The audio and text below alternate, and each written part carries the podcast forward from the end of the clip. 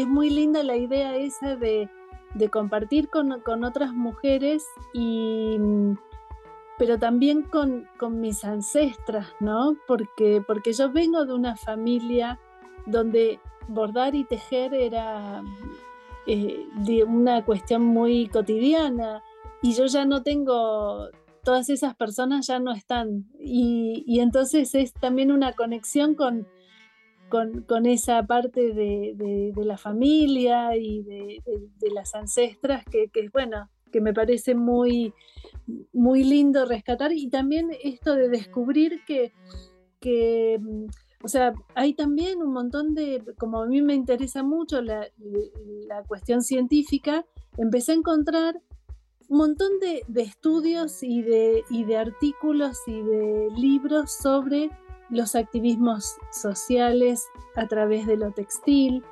y, se abrió un mundo maravilloso, no solo de, prácticas de, tejidos, sino de, lo científico. Entonces ahí también estoy juntando dos, cosas que me apasionan.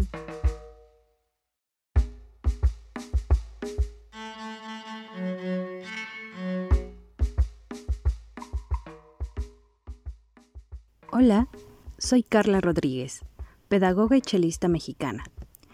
En este episodio de De Coloniales, escucharemos cuáles son las tramas y los urdimbres del tejido de vida de Astrid, quien nos platica sobre su experiencia en museos desde una mirada poco abordada, la de una visitante asidua y crítica y la de una investigadora decidida a transformar no solo la ciencia, sino todo espacio que delata lo colonizado.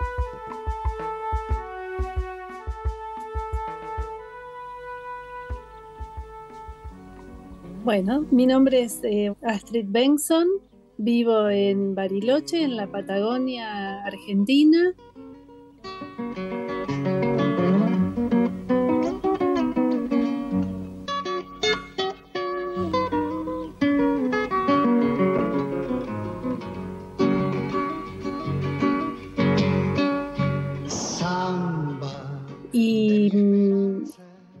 Bueno, trabajo en, un centro de investigación, eh, encargándome de la parte de comunicación, de, porque hace muchos años hago investigación en comunicación de, pública de ciencia y tecnología.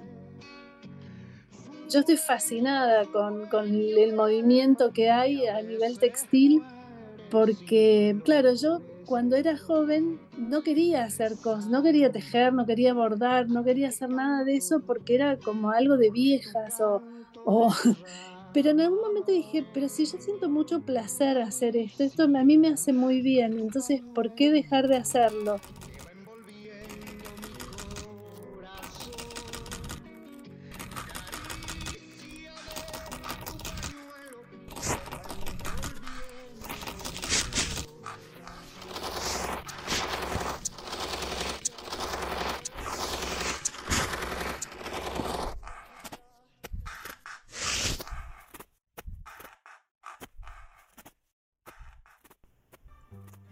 Nuestra vida es un tejido que vamos creando con nuestros ancestros, un tejido invisible que se reconoce a través de nuestras formas de comunicarnos y de relacionarnos con las personas y las cosas que nos ofrece la Tierra. En nuestra Vía Yala podemos encontrar un montón de historias sobre cómo desde tiempos antiguos se hacen los hilos para tejer la ropa, utilería o artesanías, prácticas que persisten en pueblos originarios como formas de mantener sus identidades así como la historia no contada de cada individuo, porque somos seres con una biografía visible a través de nuestras acciones, palabras y miradas, que transmitimos en nuestra forma de presentarnos. Nuestros hilos son nuestras herencias, experiencias y palabras que demuestran de dónde venimos y hacia dónde queremos ir. Cuando decimos que algo se delata colonizado, es porque nos vamos dando cuenta que unos valores impusieron sobre otros y que eso lleva a una gran pérdida. Astrid no solamente ha recuperado para sí la práctica del tejido, y con ello los hilos que la comunican con sus ancestras. Ella también surce enlaces entre cosas que parecerían pertenecer a mundos muy distintos. Los átomos, los feminismos, la psicología, el remo, las ciencias, los museos. Con sus reflexiones ha reconocido los cambios que necesita el mundo para su mejora y los ha llevado a cabo en cada uno de estos espacios. Porque, alerta de spoiler, ninguno de estos mundos es realmente ajeno al otro. Yo creo que fue un mail de invitación del CECALAC. Ya la palabra de colonial me interesó mucho porque, bueno, más allá de lo laboral que yo venía trabajando con la comunicación de la ciencia y, bueno, y, tratando de, ver cómo integrar distintas visiones del mundo, distintas maneras de explicar fenómenos. Estoy en una comunidad que es muy rígida en eso y hay una sola visión posible que es la científica dura. Y yo, creo que mi granito de arena siempre ha sido tratar de, cuestionar esa postura y, tratar de llevar a la gente a decir, bueno, pero hay otras maneras de explicar, hay otras maneras de, ver el mundo y unas serán por ahí más sólidas que otras, pero no podemos dejar de dialogar con, con esas otras maneras de, explicar las cosas o de ver el mundo. Y después por lo personal, porque yo creo que, esa, esa manera de, encarar mi trabajo, yo lo, es algo que, que, yo lo, lo, aplico a todos, todos los aspectos de la vida, ¿no? a mí me molesta mucho la, el imperialismo, la, colonialidad, y, lo veo en casi todos los aspectos de la vida y, y siempre he tratado de romper con, con, esa, con eso. Entonces, esto, cuando yo vi ese mail, eh, dije, esto, esto es fantástico, esto es algo para mí. Y por ahí, desde, desde lugares más tradicionales, no, la incapacidad que lo colonial tiene de ver la potencia que tiene lo que hace gente como Elvira, ¿no?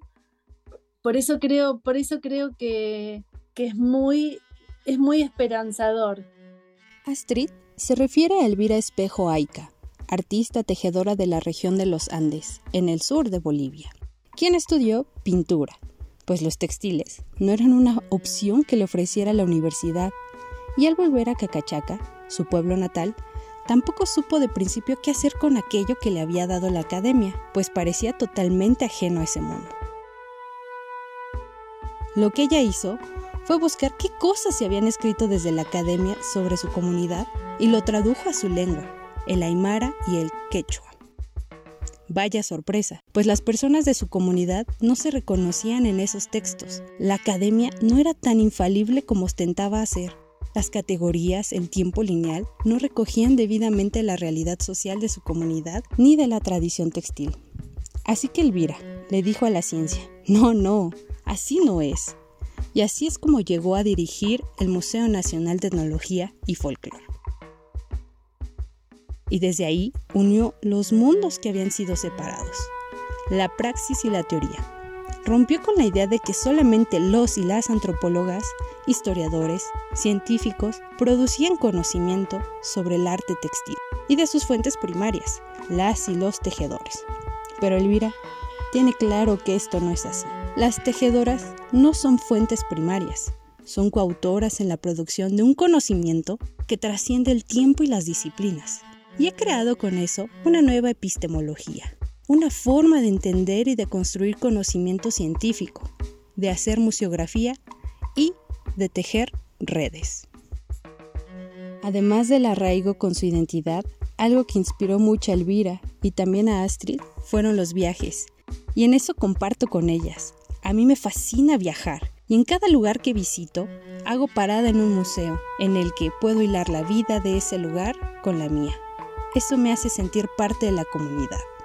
Astrid conoció los museos por primera vez a través del libro Mi Museo Maravilloso, obsequiado por su mamá, y eso la convirtió desde niña una visitante activa, y con el tiempo se formó un criterio sobre qué debía tener su museo maravilloso. Cuando yo era muy chica, eh, mi mamá me regaló, me, solía regalar libros muy bellos y bueno, eso hizo que yo sea muy lectora y hoy en día siempre, bueno, este, muy interesada en los libros, en la lectura en general. Y, bueno, para un cumpleaños me regaló un libro eh, que se llama Mi Museo Maravilloso, Introducción al Arte para los Niños, y tenía muchas fotos muy bonitas y, museos de, todo el mundo. Y, y, lo lindo era que estaba organizado por, como por temas. Entonces era la familia, los viajes. Em, bueno, lo estoy mirando ahora, las flores, por supuesto ahí están los girasoles de, Van Gogh. Y bueno, y eso me, me hacía viajar un poco a, museos y bueno, al final del libro había este, unas pequeñas, muy, muy, cortitas biografías de los, de los artistas que, que estaban, de sus cuadros que estaban en el libro. Y, bueno, este, me, hizo interesarme mucho por los museos. Y después, cada vez que, viajo, que, he tenido la oportunidad de viajar, siempre lo primero que hago es ver qué museos hay y, qué museos voy a ir a, visitar. Así que siempre fui desde chica visitante de museos bueno, que uno empieza a visitar museos y también empieza a ver diferentes maneras de, presentar las, lo, que lo que los diferentes museos eh, van a presentar. Y algunas veces me gustaba y otras veces no. Otras veces estaba como un poco enojada, pues decía, yo tengo que saber mucho para entender, o sea, no puedo venir a este museo sin sin un bagaje de conocimientos y eso me parecía injusto, porque digo, esto tiene que eh, ser, eh, debería ser diferente, debería ser que cualquiera que venga, esto sea accesible para, para todos los visitantes que vengan a, ver esta muestra.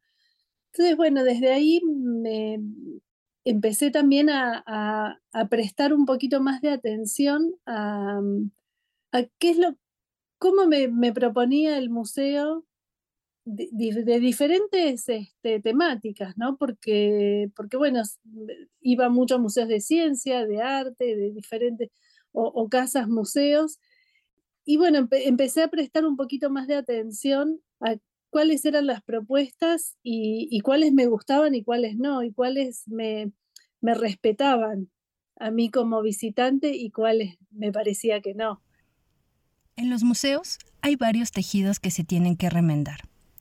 Uno de ellos es el diálogo, es decir, la conversación entre y con la diversidad de visitantes. Porque ir a un museo se trata de conversar entre palabras, experiencias y formas de ver la vida entre el pasado y presente para el desarrollo del futuro. Mas no como bien dice Miñolo, llevar adelante los procesos de salvación que nos ha mostrado la modernidad sino como parte de nuestra construcción humana, junto con lo que han hecho y hacen los otros con quienes compartimos mundo. Porque pasa que cuando visitamos un museo y no conocemos las palabras en que nos habla, sentimos que no podemos ser parte de una conversación, que es un espacio para otras personas que tienen un conocimiento previo, de un canon en el arte, en la ciencia o en la historia. Al estar excluidos, no podemos aportar nuestros conocimientos, nos volvemos el otro marginalizado. Y es ahí cuando el museo replica la matriz colonial de poder. ¿Cómo hace Astrid para remendar este tejido? Acá nos cuenta. Las propuestas que estamos eh, haciendo y sobre todo las preguntas que, les, estamos proponiendo a quienes vayan a generar los contenidos o, quienes están involucrados en, en la toma de decisiones de museos, creo que que más allá de las decisiones que se tomen, estamos pudiendo hacer un montón de preguntas críticas y preguntándoles qué tipo de museos quieren. Nosotras estamos proponiendo lo de máximo. Después se puede ir como ajustando, pero nosotras estamos proponiendo, eh, bueno, esta visión crítica que sea eh, decolonial, porque justamente la ciencia es está muy atravesada por, la colonialidad y, bueno, proponer visiones alternativas a esa, a esa colonialidad va a ser muy interesante.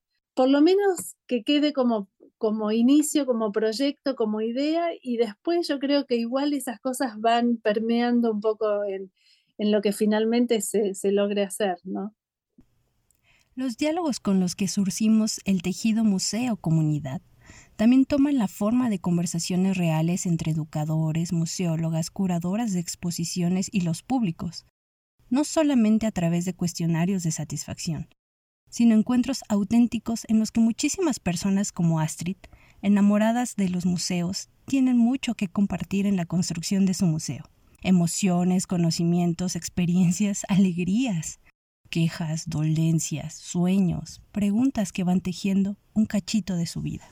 Sobre todo también me parece que por, porque van surgiendo no solamente dentro del ámbito de la ciencia, sino como, como, una, como un reclamo de la sociedad. Y entonces eso hace que, que, los cambios y la decolonialidad vaya siendo más fuerte, porque porque, porque bueno, va a haber una necesidad de, cambiar porque la, fuerza viene de muchos lados. Bueno, el cambio climático, o sea, lo que estamos sufriendo eh, a nivel global por, por excesos de, a veces de ciencia y tecnología, va a llevar a, que nos, a que por lo menos nos planteemos otra manera de hacer las cosas.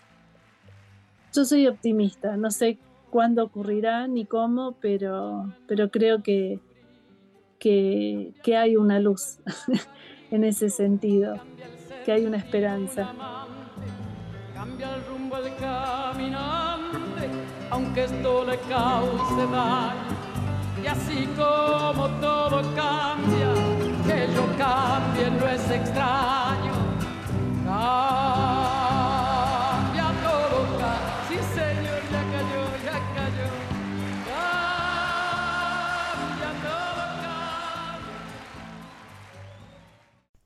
Los museos son espacios que se encuentran dentro y fuera de sus cuatro paredes.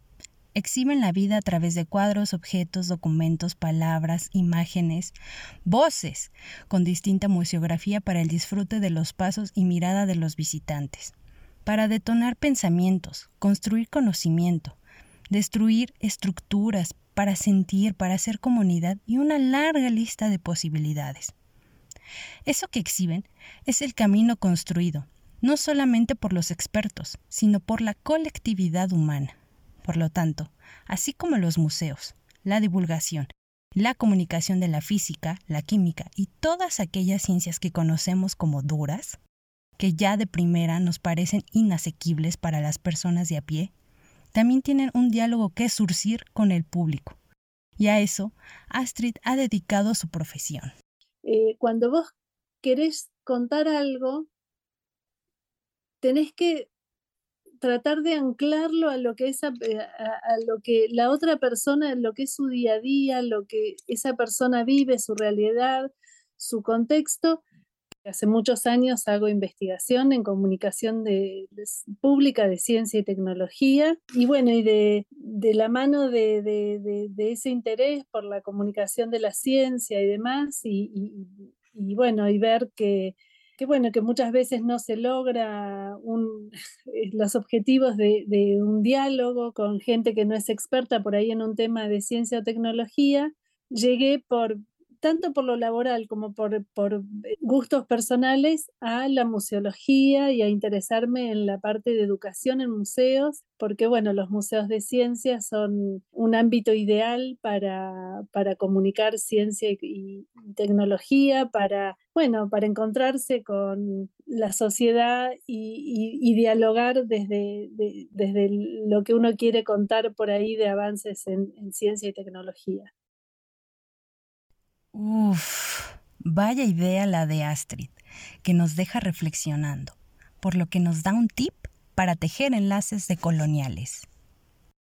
A ver, yo creo que, que una cosa que, em, que, trato de llevar a la práctica es que, que, alguien no piense como yo o que yo sienta que, que está como en la vereda enfrente, que piensa muy diferente, no, no necesariamente me tiene que enfrentar a esa persona, sino me tiene que servir a mí para, para pensar que, bueno, que hay diferentes maneras y que cómo puedo yo entender sin, por ahí, sin eh, pasar a pensar como, o sea, manteniendo mi manera de pensar, cómo puedo yo entender a esa persona y cómo, y desde ahí puedo establecer un diálogo. O sea, a mí no me gusta solamente quedarme con, con las personas que piensen igual que yo, porque me parece que eso es de una pobreza y de una aridez enorme.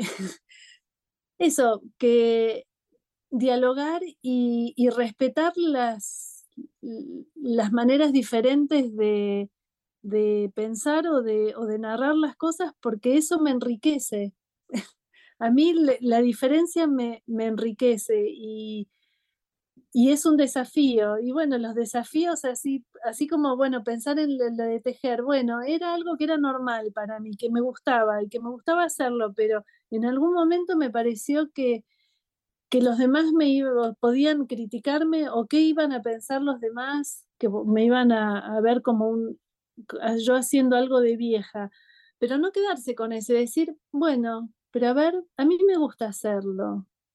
Y, ¿Y por qué no hacerlo? ¿Y por qué no proponerle yo a los demás verlo de otra manera? Y bueno, no sé. Eso, no quedarse en un cuadradito cerrado y, no estar abierto a, otras maneras de, ver las cosas, ¿no? Y que una, alguien que no piense como yo no, no es un enemigo, es alguien que me puede enriquecer y fortalecer en mi propia en, mis propias concepciones del mundo, pero, pero a través del, del respeto y del diálogo con otros.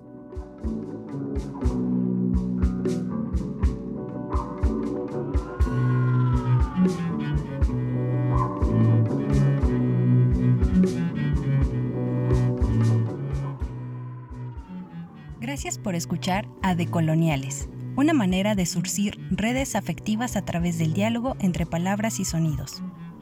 Soy Carla Rodríguez, nos escuchamos hasta la próxima.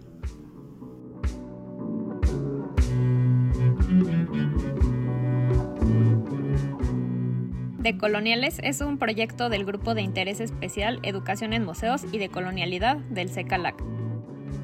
Gracias a Astrid Benston, investigadora y comunicadora de ciencia y tecnología, por participar en el episodio de hoy.